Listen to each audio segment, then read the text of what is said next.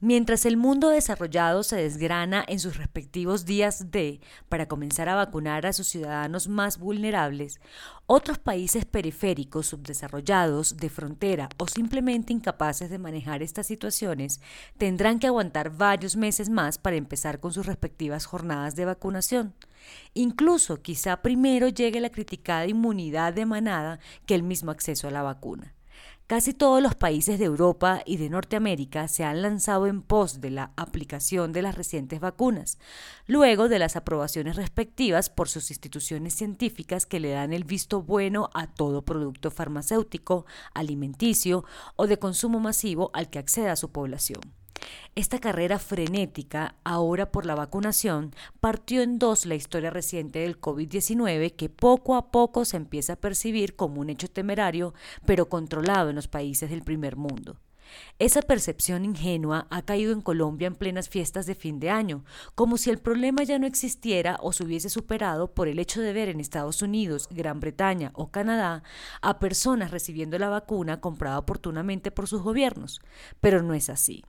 Aún los contagios están en el nivel más alto, las UCI están a media capacidad y las muertes se cuentan por centenas cada día en todos los rincones del país.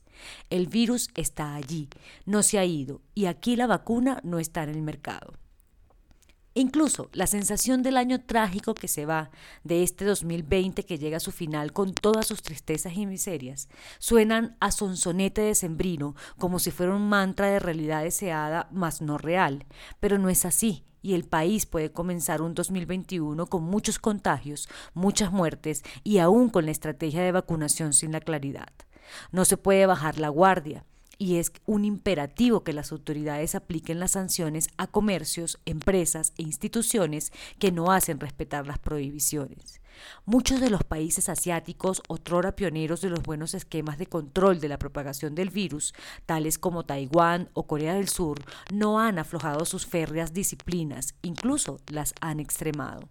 En Europa las cosas no son muy distintas. Países como Alemania extendió su cuarentena estricta hasta el 10 de enero, al tiempo que ha emprendido su plan de vacunación, pero sin lanzar un grito de victoria sobre el virus, tal como está sucediendo en países subdesarrollados que no tienen la vacuna y han relajado los controles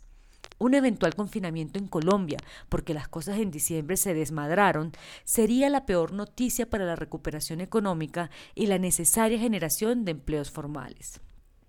Tener que decretar otra emergencia, aplicar nuevas cuarentenas o que se cierren las fronteras aéreas o terrestres con otros países por ser un poco un foco incontrolado de COVID es un escenario no descartable si las personas no son conscientes de que la mala hora no ha pasado y que el virus está allí sin control ni vacuna.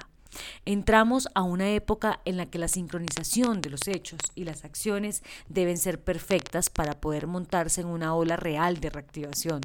pero todo depende de los deberes de las personas durante esta crisis que no se ha superado y al gobierno le corresponde apurar y anunciar cómo será el plan de vacunación.